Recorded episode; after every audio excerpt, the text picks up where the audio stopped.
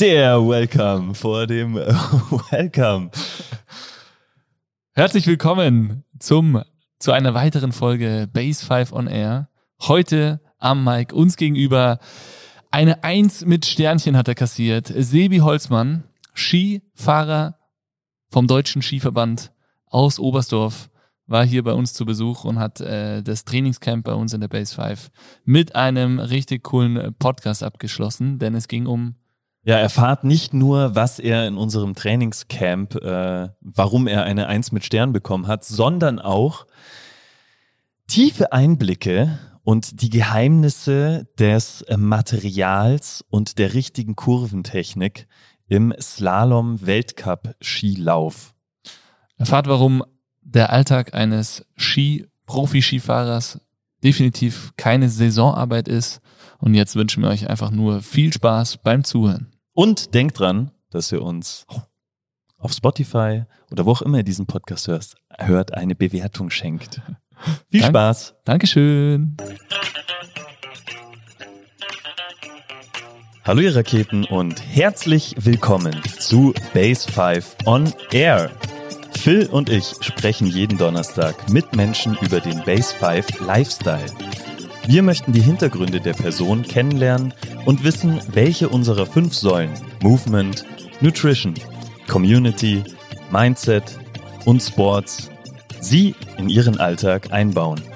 Auch diese Folge wird wieder reich an Tipps, Genussmomenten und tollen Stories, denn heute zu Gast ist ein Mann, der soeben sein Trainingscamp mit einer Eins mit Sternchen in der Base 5 abgeschlossen hat. Oh. Herzlich willkommen, schön, dass du da bist, Sebi. Servus, hi, freut mich.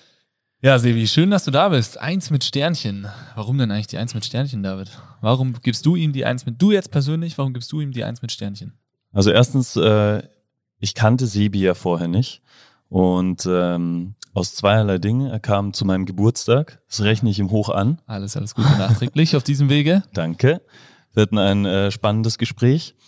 Und äh, außerdem heute oben gesessen und unten äh, den Sebi trainieren hören. Und allein äh, vom Hören hat man gemerkt, dass es äh, kein Standardeinsatz, den der Mann da gerade bringt, sondern das ist äh, auf jeden Fall weit drüber. Oder mit starkem Schmerz verbunden. Oder beides, das weiß ich jetzt nicht ganz, aber dafür gibt's von mir eine Eins mit Stern. Ja, vielen Dank. Das, äh, das hört man gern.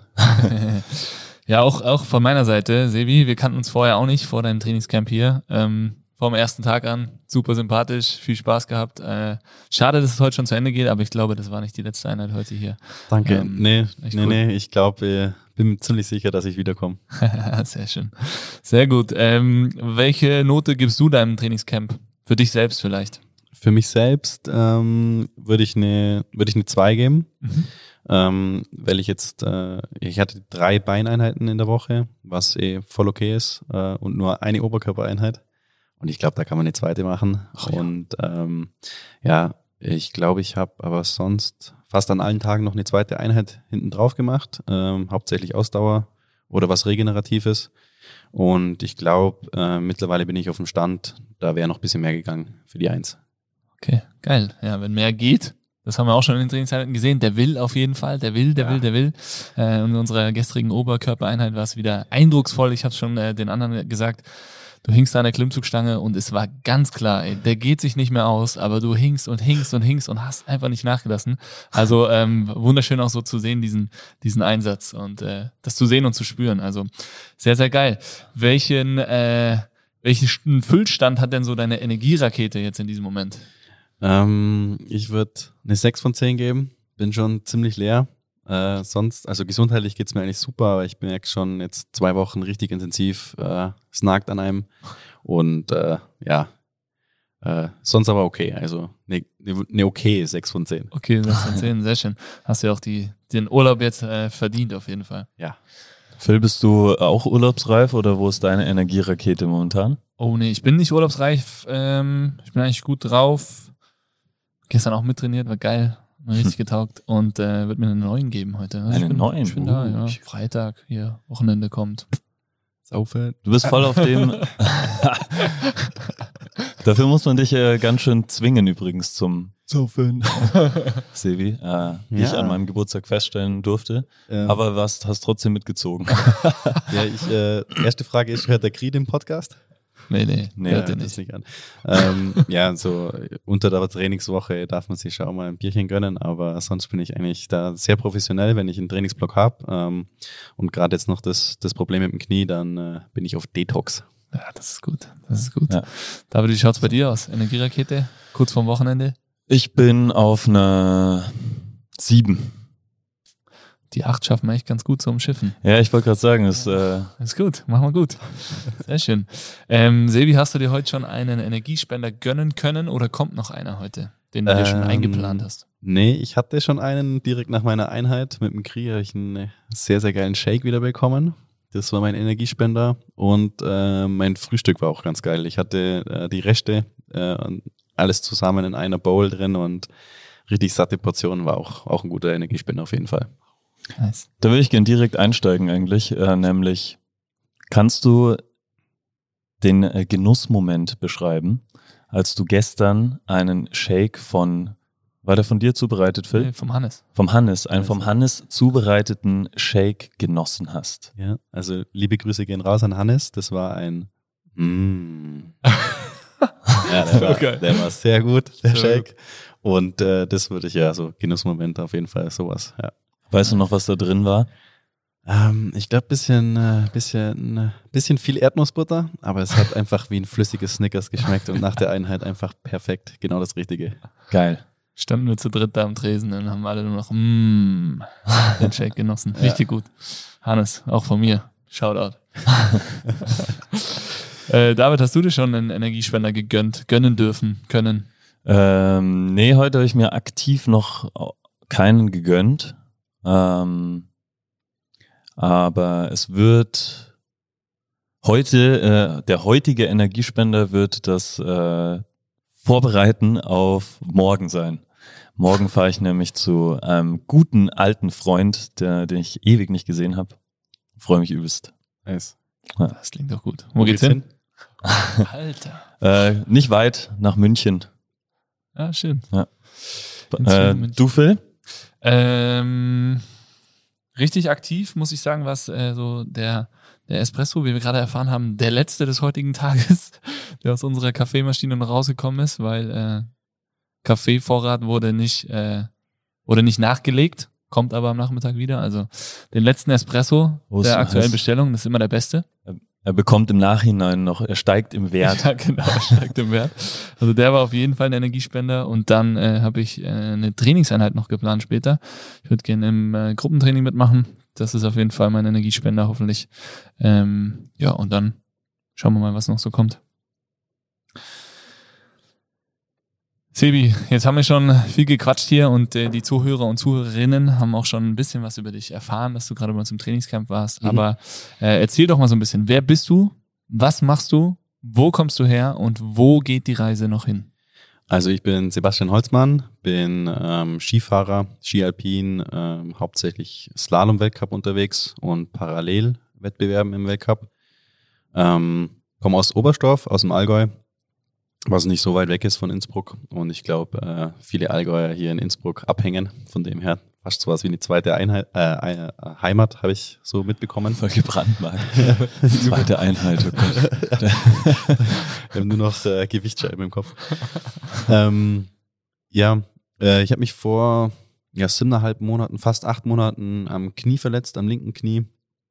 War eine Kniescheibenluxation ähm, beim Kicken ähm, im Nachmittagstraining und äh, hatte jetzt hier zwei Wochen Intensivtraining, äh, Training, speziell für mein Problem, um eben mein Comeback diese Saison noch zu starten, ähm, die letzten Frühlingsskitage auszunutzen, ein paar Stangen zu sammeln und optimal aufgestellt zu sein.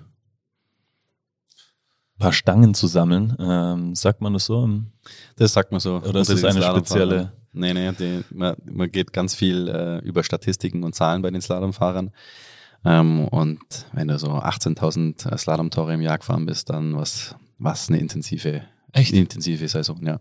18.000. Ja, oft sogar 20, 20.000. Crazy. Ein Lauf hat wie viel im Weltcup jetzt? Ja, kommt drauf an. Ähm, ich würde mal sagen, äh, 60, 60, 65 Tore, glaube ich. So ist Standard, Krass. meine ich jetzt. Ist das genormt eigentlich? Das äh, fällt mir gerade ein. Also Mhm. die Länge oder die Maximaldauer und die Anzahl der Stangen, die in einem Slalom im Weltcup vorkommen? Ja, also ganz genau weiß ich es nicht, aber es hat immer mit, mit der Höhendifferenz zu tun von Start und Ziel. Und aufgrund der Länge und dem Höhenunterschied wird dann die Anzahl der Maximaltore, glaube ich, ähm, bestimmt. Und es gibt überhaupt eine minimale und eine maximale Anzahl, die gesetzt werden darf. Und der Abstand steht auch fest zwischen den Stangen. Ähm, es gibt einen minimalen und maximalen Ja. und äh, der Rest ist dem Kurssetzer dann eben überlassen. Und das wird alles so zwischen, sage ich mal, mh, neun Meter ist ziemlich relativ eng schon und zwölf Meter ist sehr weit. Krass. Jetzt Ja, ist die ähm, Skisaison, äh, die Rennsaison zumindest, ja eigentlich vorbei. Was macht man als Weltcup-Fahrer am Ende der Saison? Normalerweise eigentlich so die Prime Days noch raussuchen, um ein bisschen Skifahren zu gehen. Oft hat's ja noch ein bisschen Powder. Ähm, Touren gehen. Und ansonsten sind, glaube ich, viele dabei, die gleich mal irgendwo ans Meer fliegen, ein bisschen weiter weg, wirklich sofort rund abschalten, runterkommen wollen und ähm, dann weg sind, ja. Ich wollte gerade sagen, gibt es im Weltcup-Fahrer viele, die wirklich dann so die Prime Days raussuchen und nach Powdern gehen? Oder ist das vielleicht auch so ein bisschen so ein Allgäuer-Ding auch wiederum? Ja, ich, also ich würde mal sagen, die wirklich leidenschaftlichen Skifahrer machen das. Ja. Ähm, und es ist auch einfach, ja, ich finde immer, es tut der Seele so gut, weil du hast da wirklich, sage ich mal, so 140 ähm, Renntrainingstage mit, mit Rennen zusammen, vielleicht ein bisschen mehr, 140, 150 und dann kommst du gar nicht zum normalen Skifahren, was ja auch einfach geil ist. Und äh, gerade der Klassiker mit No Friends on Powder Days, äh, die sind natürlich Rarität bei, bei den ähm, Rennläufern. Die nutzt man dann schon gerne. Und die Speedfahrer sind, glaube ich, relativ viel am Testen jetzt, gell? Ist das bei euch auch so oder eher weniger? Ist schon auch ein Ding. Ähm, ich glaube jetzt so grundsätzlich nach Olympiade ist einfach großer ähm, ja, Umschwung, sage ich mal, in den Skimarken, auch Skitests, äh, die Verträge laufen aus, äh, laufen aus, viele testen und ähm, da kann man das schon auch die guten Bedingungen einfach nutzen, um nochmal schon die neuen Prototypen oder sonstiges ähm, ja, einfach mal zu fahren, zu probieren. Es hat dann zwar relativ wenig mit dem Winterschnee wieder drum zu tun, aber es ist einfach gut, schon mal drauf gestanden zu sein. Deswegen nutzen wir es ganz gern. Cool.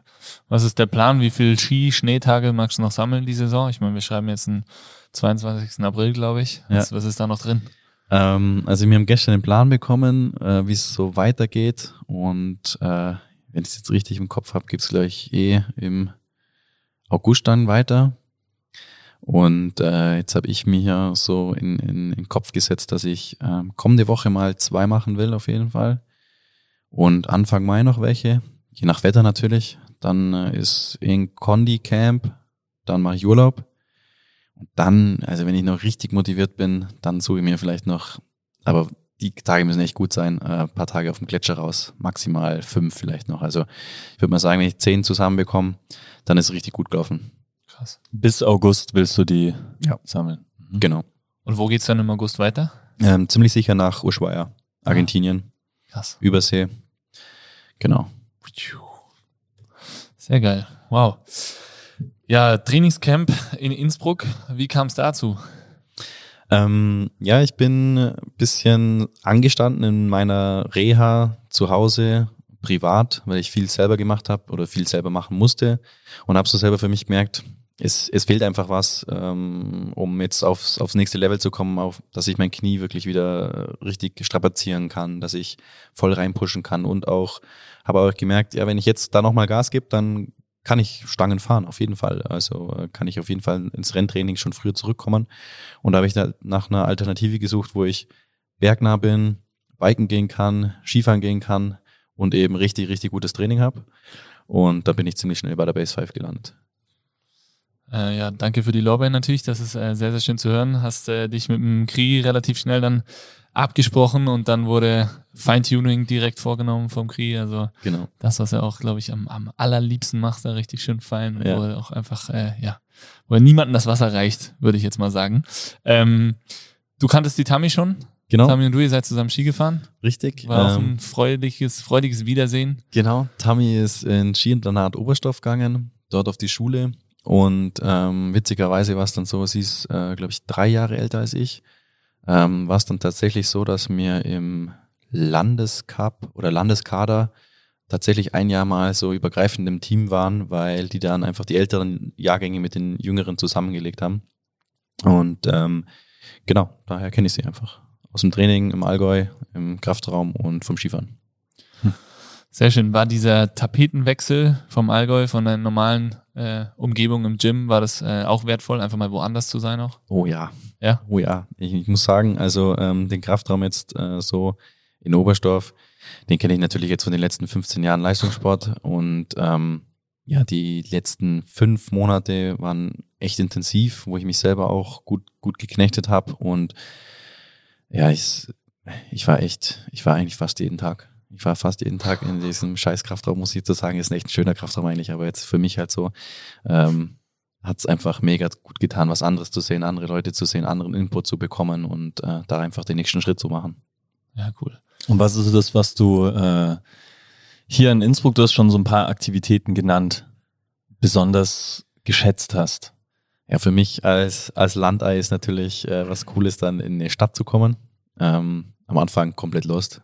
Ich muss sagen, war auch noch nie richtig in Innsbruck, immer nur dran durchgefahren oder mal eine Nacht dort oder zwei Nächte und nie richtig in der City oder sonst irgendwas. War ganz schön, sich da umzuschauen. Dann kenne ich dann doch einige, die eben hier studiert haben und noch hier sind und arbeiten oder noch studieren. Die mir dann ein paar Sachen zeigen können. Ich wusste, dass es sehr, sehr geil ist zum Mountainbiken. ist so ein Riesenhobby von mir. Deswegen habe ich das Bike dabei. Und ähm, ja, landschaftlich ist, kann's, kann's, kann, darf sich auch nicht verstecken. Also es, ich bin immer gern von Bergen umgeben. Das ist so mein Ruhepol, würde ich mal sagen. Das brauche ich schon. Auch wenn eine Woche mehr einfach extrem gut tut, äh, wirklich als Urlaub. Aber, aber sonst bin ich in, definitiv in den Bergen daheim. Und da, ja, Innsbruck, sehr, sehr lässig. Schön warm schon. Kommt auch schon ein bisschen Sonnen. War schon ein cooles Feeling. Was, was äh, würdest du, du bist jetzt hier kurz reingedroppt quasi für die zwei Wochen in Innsbruck, so als eigentlich Außenstehender, aber jetzt so mittendrin, was würdest du sagen, macht den Lifestyle hier aus? Ähm, ich glaube, der Lifestyle, dass, dass du jeden Tag eine Aktivität, eine andere Aktivität machen kannst. Also eigentlich schon so ein bisschen Überflutung von äh, Aktivitäten, sondern es war echt so, ich musste mir dann auch mal wirklich einen Nachmittag raussuchen, wo ich gar nichts mache, weil ich einfach immer irgendwie die Möglichkeit gehabt hätte, komm, lass das machen, äh, geh da doch mit. Ähm, und äh, ja, das ist auf jeden Fall ein großes Angebot.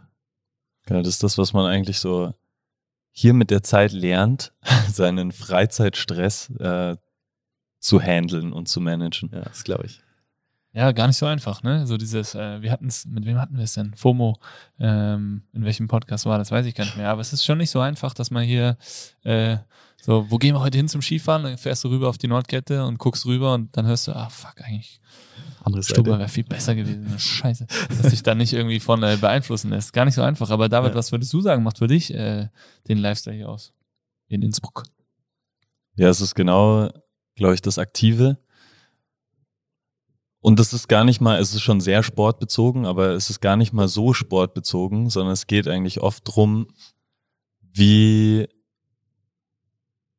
ja, also wie gestaltest du möglichst äh, spaßbehaftet deinen, deinen Alltag? So ein bisschen Hedonismus, der hier in Innsbruck vorherrscht. Mhm. Also wenn es so eine, so ein hedonistisches Stadtkonzept ähm, geben würde, dann wäre Innsbruck so ein, ein bisschen ein Beispiel dafür. Oder man könnte es so aus, es wäre so ein perfektes Experiment, eine hedonistische Stadt.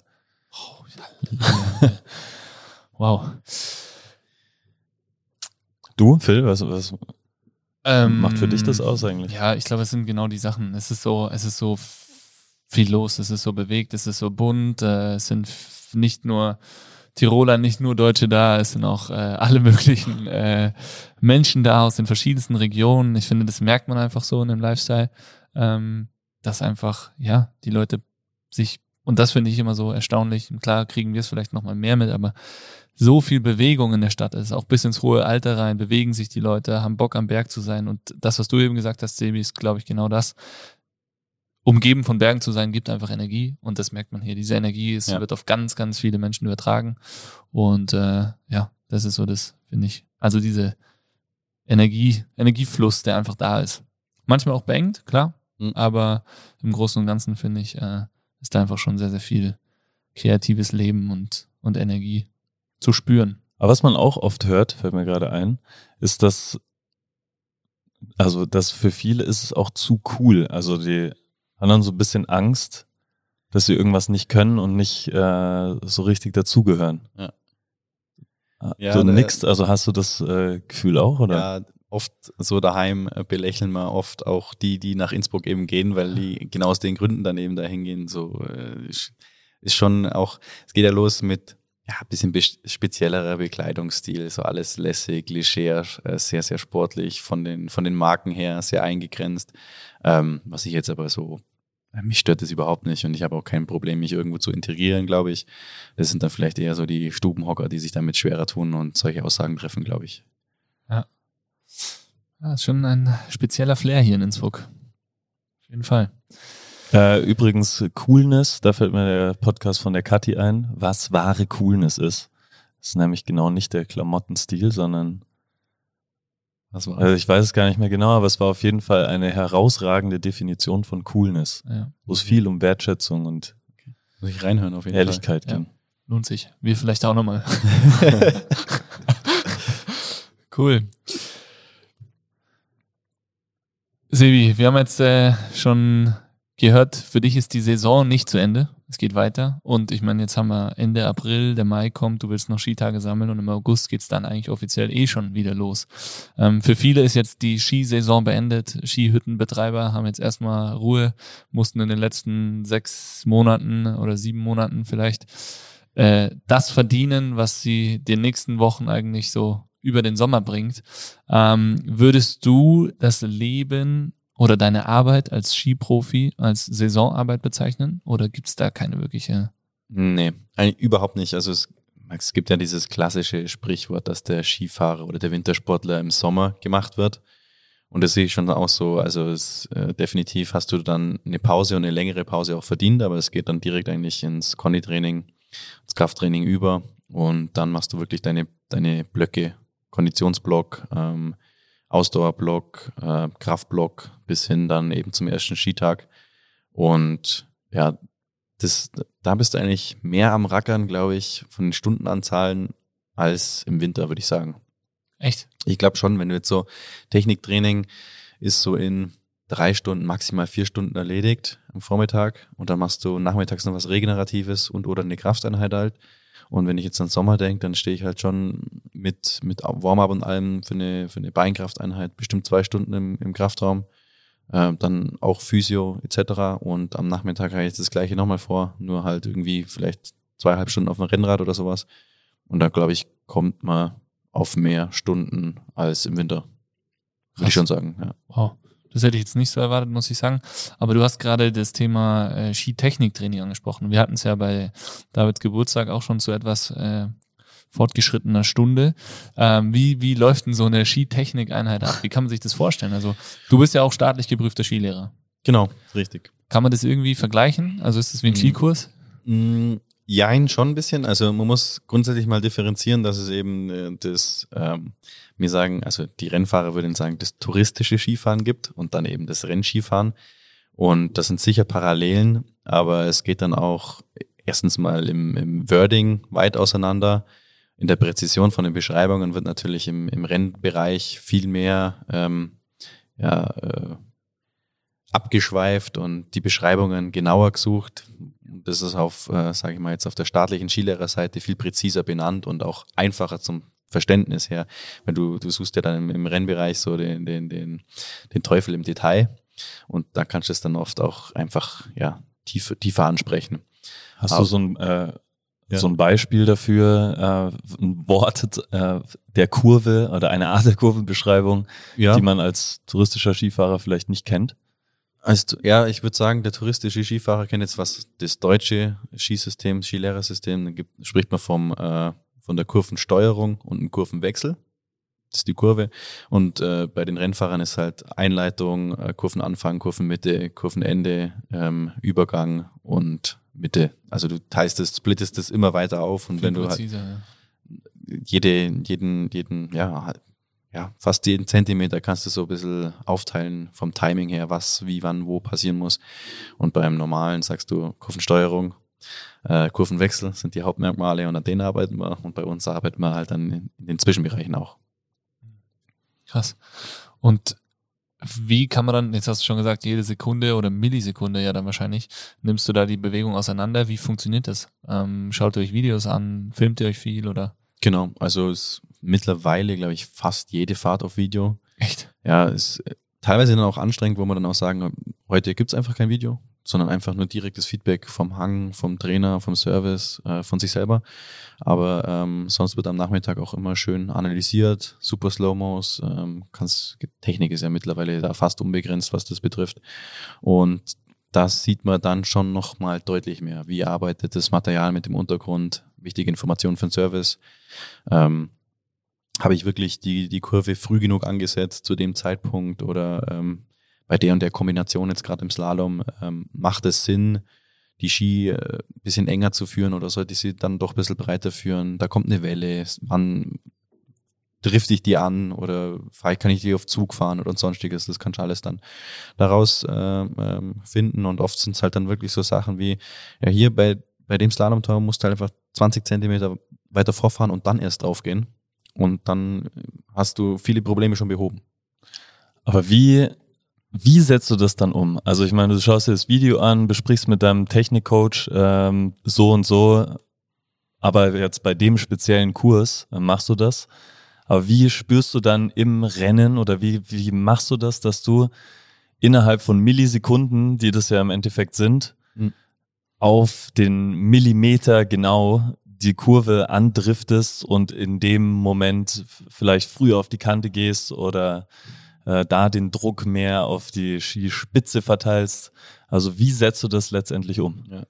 Also es ist ein Prozess auf jeden Fall und ähm, deshalb geht dann viel oder steht und fällt viel mit den Umfängen einfach. Also äh, du machst in der Vorbereitung dann schon immer pro Tag ähm, auf jeden Fall würde ich mal sagen acht bis zwölf Trainingsfahrten in, in dem gleichen Lauf. Vielleicht setzt man nach fünf, sechs Fahrten auch um, damit es nicht zu eintönig wird oder macht was Schwieriges rein.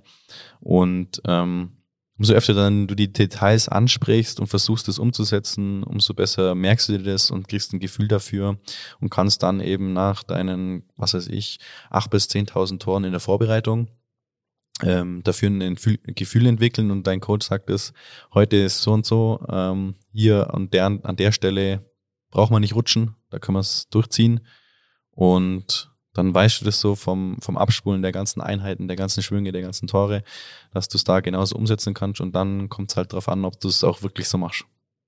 Das heißt, du speicherst dir eigentlich die unterschiedlichsten Situationen ein Genau. und probierst es dann im Rennen umzusetzen. Ja, genau. Also so wird so würde ich jetzt mal beschreiben. Es sind sicher auch äh, Skifahrer da draußen, die das hinbekommen, äh, bei gewissen Problemen eine 1 zu 1 Umsetzung hinzubekommen. Ähm, oft ist aber wirklich so einfach ein Prozess, wenn du jetzt ein massiveres Problem hast, dass das nicht einfach auf dem einen Schwung nicht klappt und oder nach der Einfahrt nicht klappt und dann wird es kurz angesprochen und dann klappt es auf einmal komplett. Also das ist schon ähm, braucht dann schon seine Fahrten. ne? Also so ein Problem, wenn du an einem Tag abhaken kannst, ist schon richtig, richtig gut, würde ich mal sagen.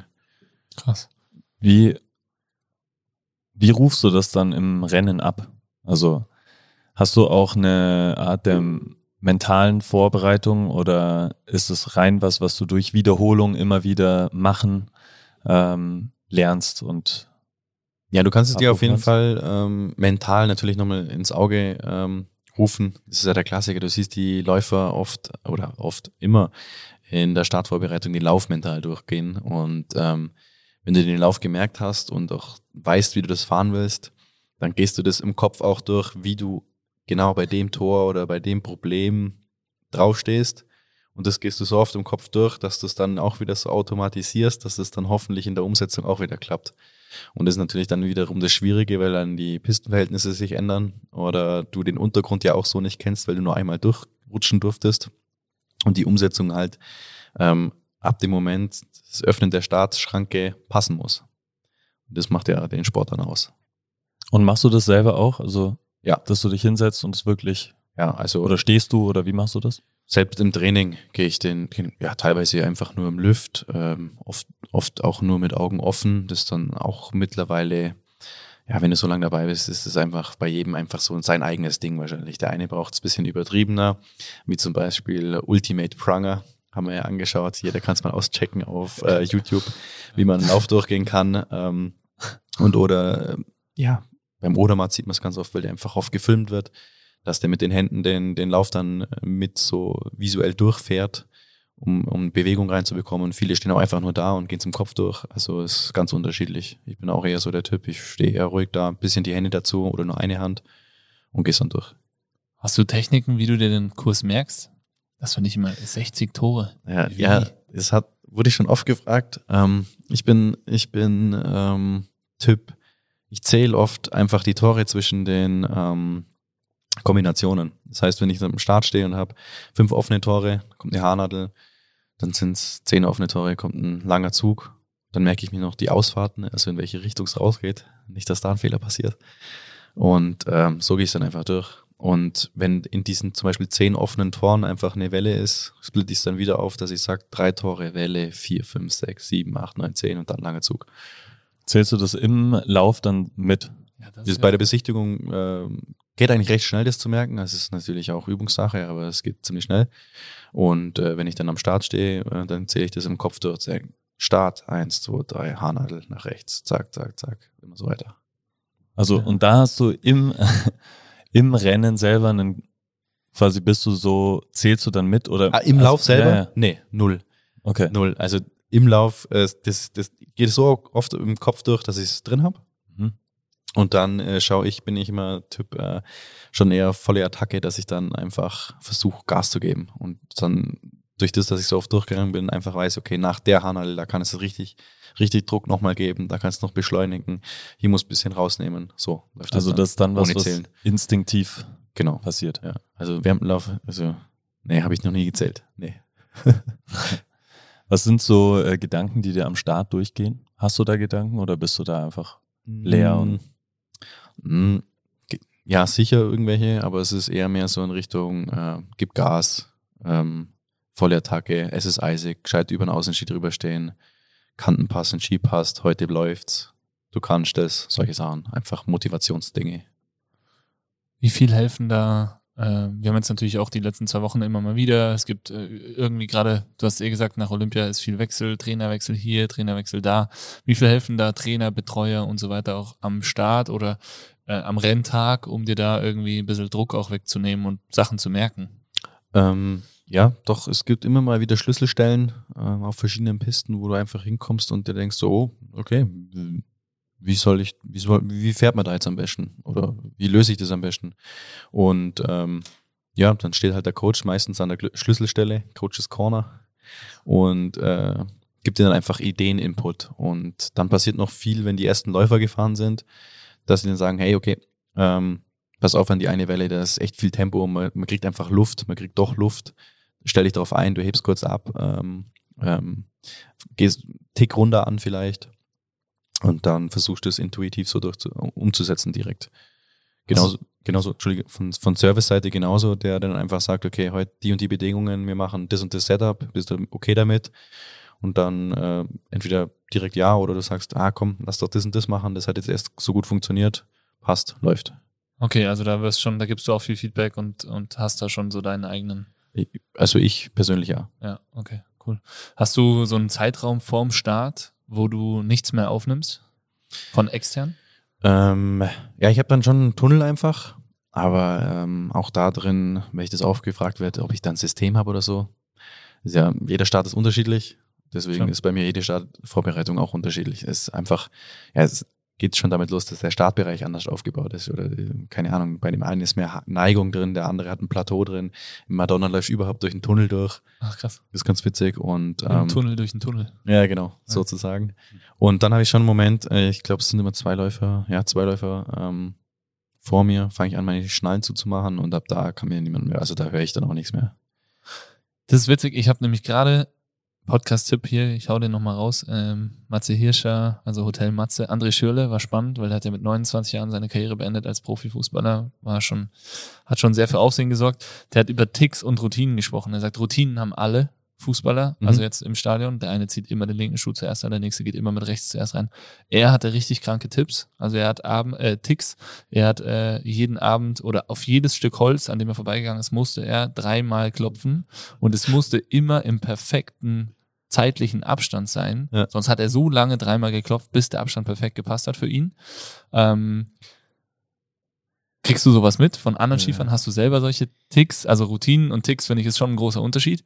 Ähm, der hat, musste auch wirklich da, da so ein bisschen gegen arbeiten, weil der hat das dann abends stundenlang, manchmal vor dem Einschlafen gemacht, äh, dreimal auf Holz geklopft, bis der Rhythmus perfekt gepasst hat oder er ist nicht ins, ins Flugzeug gestiegen, bevor er dreimal geklopft hat und so Sachen. Klingt schon fast mehr ja. nach einer Neurose. Ja, Zwangs Zwangsneurose, ja. ja super krass. Hm, ja, aber es, bestimmt haben sich wahrscheinlich manche das so angeeignet, dass sie nicht mehr ohne können mir fällt jetzt spontan, fällt mir der äh, Prangamani ein, Italiener.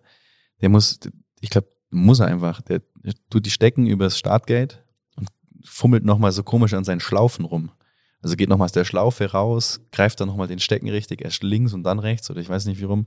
Aber das hat, macht er immer und das hat er schon immer gemacht. Und ich glaube, der, der Lisa Ruh hat auch nochmal immer seinen, seinen Schienbeinschoner komplett geöffnet vom Klettverschluss. Krass. Und dann wieder hingemacht. Also man sieht dann schon immer wieder so Sachen, aber ähm, im Startbereich so das alles zu beobachten, dafür habe ich eigentlich nicht so viel Zeit. Das ja, müsste man sich vielleicht mal anschauen, das ist ganz witzig sicher. Ja. Ich weiß bloß selber, ähm, ich mache immer meinen meinen rechten Booster, also den obersten Stripe vom Shishu zuerst zu, aber dann die linken Schnallen zuerst vom Shishu. Aber es ist auf Angewohnheit einfach. Also ja. ist einfach so im Rhythmus drin. Ja. Spannend. Und da fällt mir jetzt wieder äh, Alex Prast ein, der jetzt ja gerade äh, seinen Urlaub in Mexiko genießt. Äh, Grüße gehen raus hier, falls du das hörst. Genieß es, Junge. Ähm, der hat am Tag seines äh, fatalen Unfalls äh, ist sein Stecken gebrochen, was ihm noch nie vorher passiert ist. Und dann hat er die Stecken von seinem Teamkollegen genommen und das auch so, hat ihn auch danach sehr viel nachdenken lassen, ja. ob das vielleicht ein Zeichen war oder wie auch immer. Also spannendes Thema, finde ich. Glaubst du, es gibt so im im äh, High-Performer-Leistungssportbereich auch Elemente dieser Art der, der Arbeit oder diese, auch dieser Druck, mit dem man umgehen soll, der dann ins Negative kippen kann. Also dass eben so ein Tick zu einer Zwangsneurose wird oder wo lauern da die Gefahren auch? Glaube ich schon jetzt. Also wenn ich das vom Schirle höre, dann äh, ist es ja, das ist ja dann auch nur noch mühsam oder nervig, wenn an jedem Stück Holz, ich meine, das geht beim Skifahren schon los. Du gehst ein Holzkern. Einfach, der Ski hat einen Holzkern. So, legen wir mal los. Nee, und dann äh, sind ja nonstop Hütten, auf denen du dich bewegst. Hier kannst du nicht überall in die Türen klopfen und äh, Tische und Fenster, da wirst du ja nicht mehr fertig. Ja. Also das ist, glaube ich, schon anstrengend, wenn du was hast, was wirklich lang braucht, gerade in der Startvorbereitung, wenn du so eine intensive Startvorbereitung hast. Und es kann gerade im Slalom ist so oft passieren, dass ein Startstopp ist. Da bricht eine Stange, da fliegt eine Stange raus, da haut jemand auf die Goschen, wie auch immer. Ähm, technische Probleme, es kann alles passieren. Und ähm, dann wirst du in diesem Rhythmus unterbrochen. Wenn du den dann aufgrund irgendwie ja von, von, von Gewohnheit oder sonst irgendwas von vorne anfangen musst, aber gar keine Zeit mehr dazu hast, dann kommst du in Stress und dann ist sicher auch scheiße. Das schon also, liegt wahrscheinlich, ja. Ja, stimmt. Also entweder du hast dann wieder eine Alternative, was du dann umsetzt, was du dann auch wieder im Kopf haben musst, aber irgendwann denke ich mir, äh, hör doch mal auf, ist einfach nur, mach deine Schneiden zu, Faschi. Und jetzt mal so von der, ähm, also von der Startvorbereitung weg. Generell hast, hast du überhaupt das Gefühl von Druck? Also verspürst du einen Druck als Leistungsskifahrer? Ja, doch, aber eher so den, was ich mir selber mache. Also der, der andere, würde ich mal sagen, sind jüngere Athleten, die schneller sind als ich. Das regt mich immer brutal auf. Zurzeit zur Zeit natürlich ein hartes Pflaster, wenn die 2000, 2000er Jahrgänge schon äh, Weltcuprennen gewinnen. Ähm, aber auch teamintern ist es einfach dann so, so ähm, ja, man lässt sich nicht gern runterfahren. Man ist gern der Schnellste und dann baut man sich so selber Druck auf, wenn ich so, ja, wenn ich jetzt schon mal schneller bin als der, dann ist schon mal was Gutes. Und jetzt bin ich mal noch schneller als der, dann ist das schon mal was Gutes. Und ähm, die andere Sache ist natürlich die Leistungskomponente, dass man jetzt, ich möchte unbedingt in die Top 30 rein, ich möchte in die Top 20 rein, ich möchte heute ein Top 15 Ergebnis machen. Das muss man natürlich auch immer äh, eine real, real, oh Gott, Alles gut. Krieg's noch raus. Realistisch sehen, sage ich so. Einfacher. Und ähm, ja, dementsprechend sich dann auch äh, Druck aufbauen oder nehmen. Und ich glaube, jeder Leistungssportler funktioniert nur mit einem gewissen Druck. Jetzt war gerade ja der, der Boss da, der Boss-Boss. Mhm. ähm, wie ist das so im, im, innerhalb eines Verbandes? Ich meine, wir kriegen ja jetzt momentan auch viele Einblicke, ÖSV, DSV, äh, Schweizer Skiverband und so weiter. Mhm. Ähm, wird da von Verbandsseite aus auch irgendwie mit Druck gespielt und gearbeitet vielleicht auch? Aktiv gegen einzelne Sportler? Mm, Ja, jetzt Gott sei Dank nicht nur gegen einzelne Sportler, sondern immer gegen, durchs, oder äh, zum Gang oder gegen, gegen das Team. Klingt blöd irgendwie, aber ähm, ähm, ans ganze Team gerichtet, so kann Ja. man sagen. Ähm, wenn, wenn halt einfach eine schlechte Leistung war oder so, dass man halt einfach mal auf den Tisch haut und Druck für den nächsten Tag aufbaut, sicher nicht schlecht. Und dann kommt natürlich ganz klassisch, und das wird in jedem Verband so sein, einfach die Kaderkriterien jedes Jahr raus, ähm, die auch immer, ja, äh, ja doch äh, strenger werden, würde ich mal sagen. Echt? Und ähm, an denen musst du dich halt am Ende vom Jahr rechtfertigen, ob du wirklich noch das verdient hast, den Kaderstatus zu bekommen, im Team zu bleiben, etc. Ähm, und das baut schon auch Druck auf von Verbandsseite doch. Empfindest du das als Stress für dich persönlich? Oder bist du nach wie vor in dem Modus, dass den Stress machst du dir selbst? Also, Ich habe äh, die letzten, sorry an Wolfi, an Chef, Chef, Chef. Ich habe die letzten drei äh, E-Mails mit Kaderkriterien habe ich nicht aufgemacht. Habe ich nicht Ja. geöffnet, sind direkt im Papierkorb gelandet. Weil es dich stresst? Nö, weil es mich auch, ich, ich möchte es nicht davon abhängig machen, sondern ich möchte Spaß am Skifahren haben, ich möchte schnell Skifahren, das ist mein eigenes Interesse, ähm, gut zu sein. Und wenn das passt vom Mindset her, dann sind Kaderkriterien kein Ding für mich. So, Okay. Ja. spielen keine Rolle, wenn ich gut genug bin einfach. Und Also einfach das ist mein Ziel, auch zu, so zu sein. dein Bestes geben und dann wird's reichen. Genau. Ja, cool. Du hattest eben auch ganz kurz äh, über, wie organisiert man in den Trainingspausen letztendlich auch oder im Trainingsalltag, ähm, Physiotherapie, das Training im Gym und so weiter. Ähm, wie wichtig ist die Absprache zwischen Physio und Trainer oder ist bei euch oft das eins oder reden die sehr viel miteinander? Wir hatten ja auch unser Reha-Kreislauf, äh, haben wir ja ein bisschen thematisiert. Du hast dir, glaube ich, im Podcast auch angehört mit dem Kri. Mhm. Ähm, ja, wie wichtig ist es, dass der Therapeut sich unterhält mit dem Trainer? Ja, für mich ist das äh, eine Selbstverständlichkeit eigentlich heutzutage, beziehungsweise auch teamintern. Und das funktioniert aus DSV-Seite richtig gut, muss ich sagen. Also ist immer integriert und ähm, der Physio ist aber dann auch derjenige, der eigentlich den Input gibt für Übungen und äh, richtige Ausführung und der Trainer dann der, der es mit umsetzt und draufschaut, weil der Physio einfach ähm, ja nicht, nicht, es gibt halt einfach mehr Trainer als Physios im Team, ganz klar. Wir haben einen Physio für acht Athleten, was eh schon richtig knackig ist und ähm, drei Trainer und das wird dann überall aufgeteilt und ähm, dann macht der, der Physio einfach ein Screening. Ist jetzt nicht so hochprofessionell wie bei euch das jetzt war, im Vergleich jetzt zum Beispiel, aber aus, aussagekräftig genug, dass dann ähm, Defizite erkannt werden und dementsprechend auch gearbeitet wird. Und dann, ähm, also einmal, das ist der, das körperliche Screening. Ähm, du hast vorher schon die Skitest-Phase angesprochen. Wie schaut da so ein Screening aus oder gibt es da auch eins? Ähm, jein, also für mich ist das auch relativ neu. Ich bin jetzt ähm, 14 Jahre auf Rossignol unterwegs gewesen und habe dann getestet und äh, bin jetzt auf Völkle unterwegs. Ähm, also ähm, neuer Input einfach. Nach 14 Jahren auch irgendwo nachvollziehbar, ähm, dass man eine Veränderung braucht oder äh, auch haben will. Aber es, ja, man, man macht sich schon Gedanken drüber, ähm, welche Skimarke könnte es denn werden? Welche liegt mir? Ähm, äh, passt es auch gerade aktuell in der Disziplin? Sind, sind, sind die konkurrenzfähig? Ähm, haben, die, haben die überhaupt ähm, auch eventuell das nötige Budget, dass, dass noch jemand aufgenommen werden kann? Ähm, oder ist das Team schon voll und die nehmen gar niemand mehr und du kannst es gar nicht testen, obwohl du es dir in den Kopf gesetzt hast? Und ähm, solche Sachen sind es dann aber so richtiges Screening. Äh, das ist so, je, so, ein, so ein Athletending einfach. Vielleicht auch, was gefällt dir besser? Das kann natürlich auch sein. Nach Gefühl. Genau, würde ich sagen. Ähm, ich würde so weit gehen, ähm, zu sagen, neuer Ski, neues Leben. Ich, hab, äh, ich spreche nämlich aus eigener Erfahrung gerade einen Skiwechsel hinter mir. Ja. Mir ist äh, das Tail von meinem Ski gebrochen. Und ich hatte vorher einen 1,70er, also 1,70 war mein Ski. Ja. Und jetzt ist er 1,80. Das sind 10 Zentimeter mehr. Ja. Und das ist unfassbar krass, was für eine Veränderung das im, im Fahren, im alltäglichen Fahren, also alltäglich, es, es ist schon fast alltäglich eigentlich, aber im, im Fahren macht und was für ein riesengroßer Unterschied ist es. Ja. Also in der Luft, egal wo es alles dauert so ein bisschen länger, aber es ist, also eben, man fährt ganz anders, man kann nicht mehr so fahren wie davor. Aber ist es jetzt eher Parkski oder On-Pist-Ski, Off-Pist-Ski, was hast du da? Das ist ein Parkski. Parkski. Äh, wie alt war der alte? Wie viel Eine Saison? Saison. Eine Saison, ja gut, das geht eh noch. Aber ja, es, ja, also ich bin voll bei dir. Neues Ski, neues Leben. Neu ist immer besser. Ganz klar. Klassiker.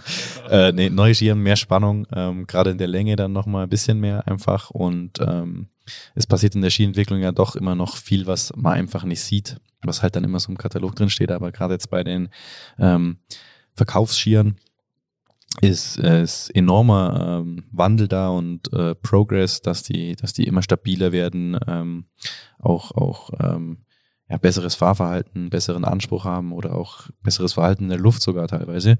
Und ähm, da muss man, da muss man schon immer gut, gut aufpassen, was man, was man wählt. Oder man hat die komplette Palette parat ähm, daheim stehen, dass man wirklich für jede Pistenbedingung das Richtige hat.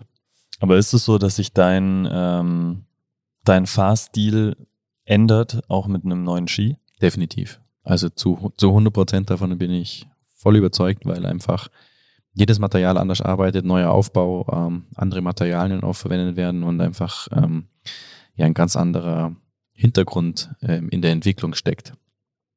Man, muss ja überlegen, in der Skientwicklung, jetzt beim Slalom-Ski, seit es die Carver gibt, keine Ahnung, seit wann es Carving-Ski gibt, aber da ist der Wandel ja auch extrem ähm, gepusht worden und jede Marke hat also seine eigene ähm, Idee, in welches Richtung es gehen soll. Und dementsprechend unterschiedlich sind auch die Skimarken und dementsprechend sieht man auch immer wieder ganz, ganz unabhängig von den Fahrstilen, ob jetzt ein Ski gut funktioniert oder schlecht funktioniert oder man kann mittlerweile auch dann sagen an den Ergebnissen von der Menge, welcher Ski auf welchen Bedingungen gut funktioniert. Zuletzt haben wir es in, äh, auf Olympia gesehen oder in Olympia gesehen, dass die Skimarke Head eben für den Schnee, warum auch immer, wahrscheinlich wussten sie selber nicht, aber der hat halt einfach da funktioniert.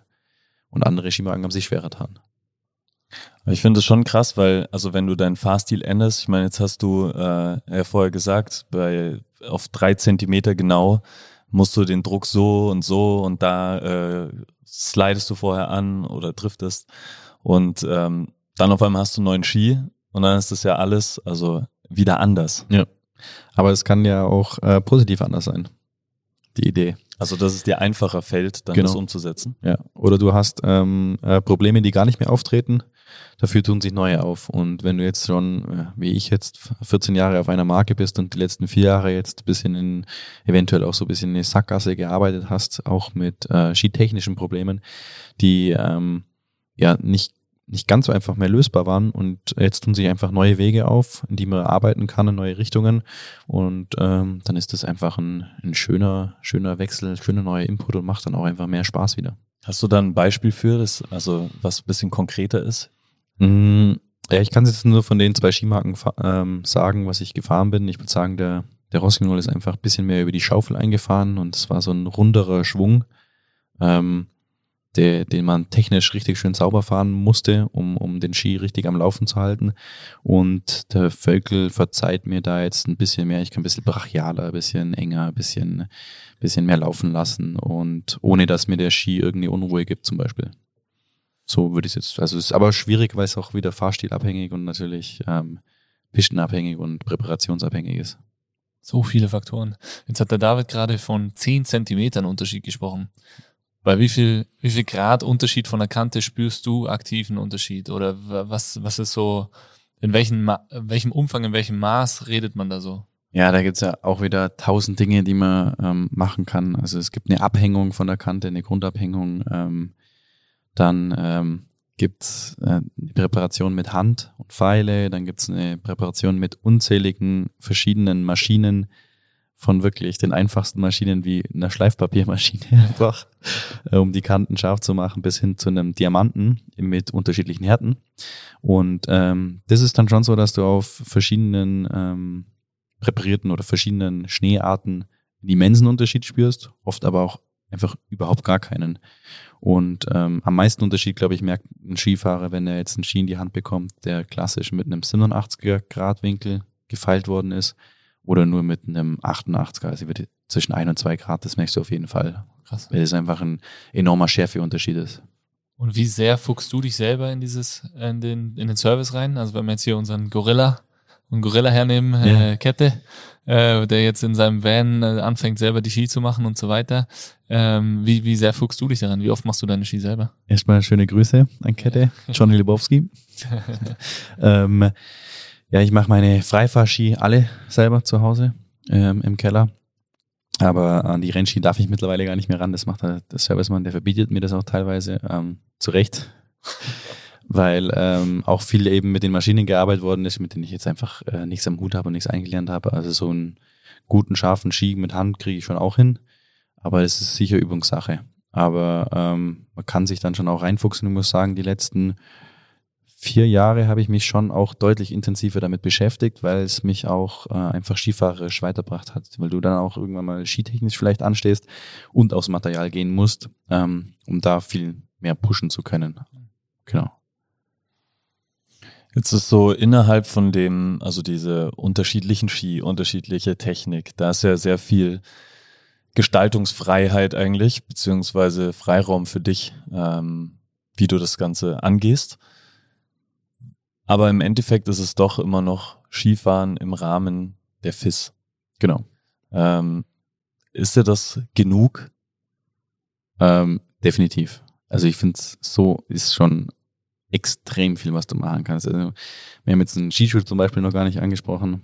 Ähm, da gibt es dann die Sprengung, das heißt, wie der Schaft und ähm, das Unterteil vom, vom Schuh zueinander steht, vom Gradwinkel. Da kannst du viel machen, um ag aggressiver oder weniger aggressiv drauf zu stehen. Du hast die Bindung, du hast die Platte, du hast äh, Keile, du hast Booster, ähm, Sohlen und ähm, ja, Montierungspunkte und dann geht's auf den Ski mit Kantenpräparierung plus unterschiedliche Skimodelle. Also es sind so viele Variablen, die du berücksichtigen musst. Und das ist alles im FIS-Normbereich.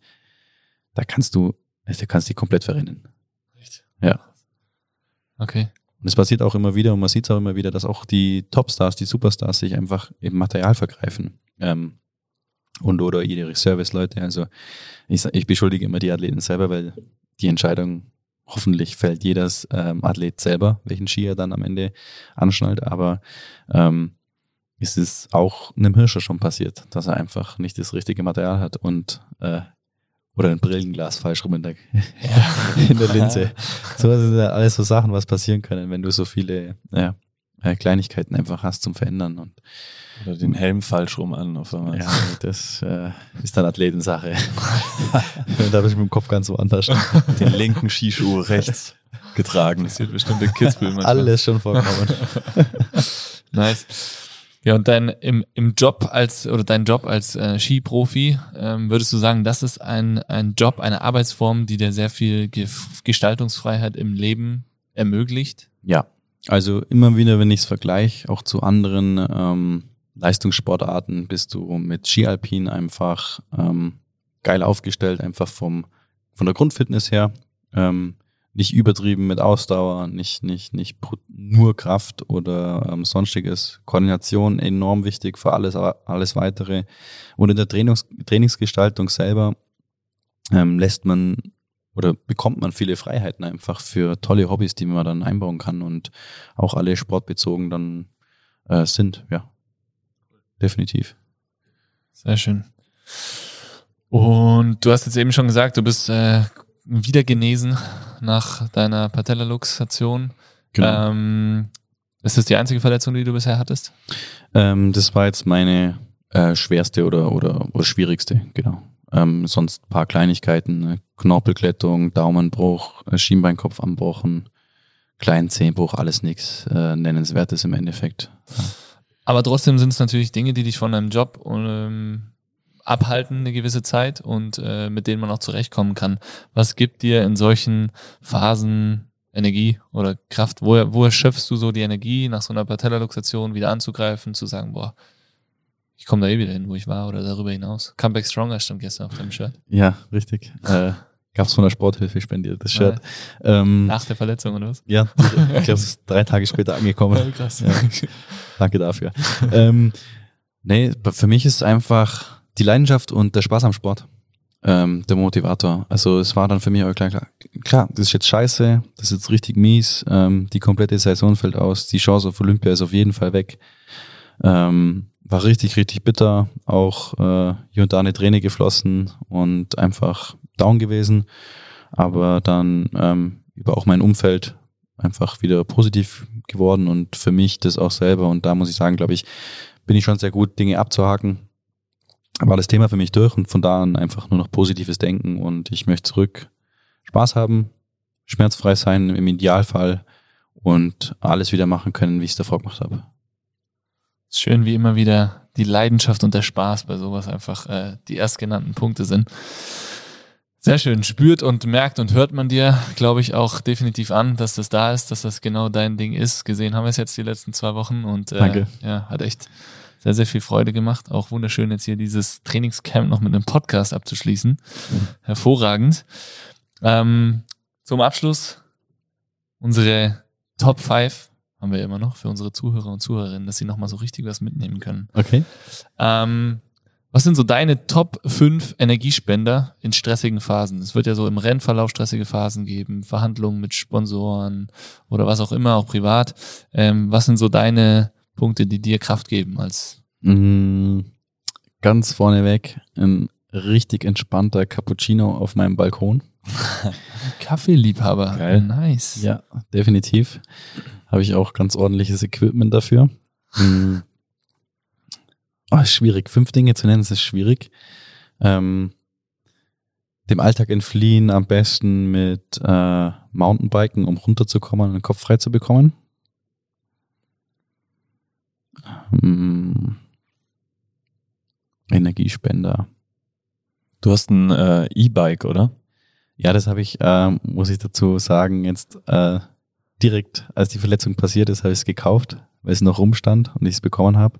Ich bin sonst eigentlich immer ohne E-Motor unterwegs, aber jetzt für hier war es perfekt, weil ähm, ja, mit dem Beintraining und am Nachmittag Mountainbiken gehen, habe ich mir gedacht, ist vielleicht ein bisschen zu viel, dann nehme ich mal lieber das E-Bike mit, ähm, um da einfach regenerativ auch arbeiten zu können, auch wenn es bergauf geht. Und da war es ideal, genau. Also so ein äh, Light E-Bike, Enduro und sonst habe ich ein Enduro. Man kommt immer schnell in so einen äh, Rechtfertigungsmodus, wenn, wenn man auf E-Bikes angesprochen wird. Ne? Aber genau das, was du jetzt gesagt hast, Ja. finde ich, kann man da auch heraushaben. Es hat definitiv seine Berechtigung. Auf jeden Fall. Und äh, du kommst in einem regenerativen Modus bergauf, kannst Genau. den Archer Almtrail vielleicht zweimal fahren, Ja. kannst am nächsten Tag trotzdem wieder Vollgas geben im Training äh, und hast bergab eine riesen Gaudi und ist ja auch ein sau wichtiges Training für dich. Genau, ja. Also ähm, zum einen mal das Bergabfahren äh, definitiv und äh, zum anderen habe ich dann auch wirklich, wenn ich zweimal den Trail fahre, einfach auch eine Stunde 15 was gemacht und das ist ein Impulsbereich, der mir was bringt, ohne mich auszukotzen und ähm, kann am nächsten Tag wieder Vollgas geben. Also ich finde E-Bikes in der Hinsicht, wenn man sie so nutzt, ähm, extrem geil.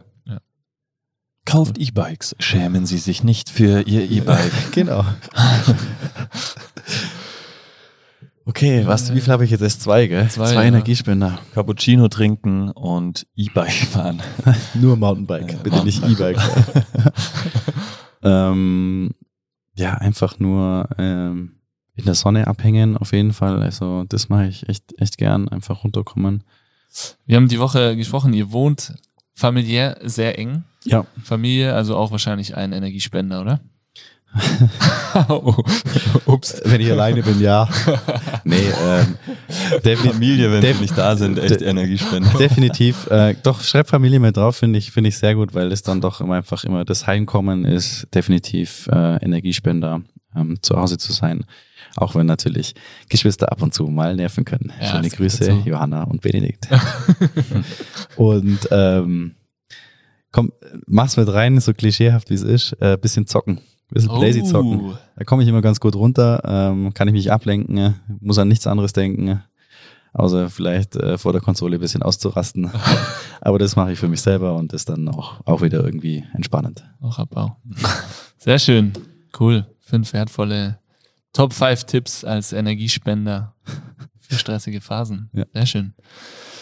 Vielen Super. Dank für deine äh, detaillierten Einblicke, vor allem äh, ja in diese Tiefen des, der Technik und der der Materialauswahl. Sehr gerne. Und äh, cool, dass du jetzt die zwei Wochen hier bei uns verbracht hast. Ja, Sebi, vielen, vielen Dank. War echt richtig cool. Ja, ich habe zu danken. Gemacht. Mega, mega Team. Hat mega Spaß gemacht. Äh, mit dem Knie bin ich auch überzeugt, das war zu 100 Prozent die richtige Entscheidung. Und ähm, ja, wie ich schon gesagt habe, ich werde auf jeden Fall wiederkommen, weil weil es mir einfach, äh, ja, ist ein großer Mehrwert, bringt mir mehr. Sehr schön. Das ist gut. Wir freuen uns, wenn wir dich bald wieder hier sehen oder auch irgendwo anders. Danke. Auf ein Bierchen oder einen Radelausflug, was auch immer. Genau, ja. Ich komme ja mal nach Oberstdorf. Fein. Gut, dann äh, zum Abschluss schreien wir wie immer. Das heißt, du, Sebi Ja. und alle, die zuhören. Einmal die Fäuste nach vorne. Phil und ich schreien Bass. Du, Sebi und alle anderen schreien Five. Und die Fäuste fliegen in die Luft. Bass. Five.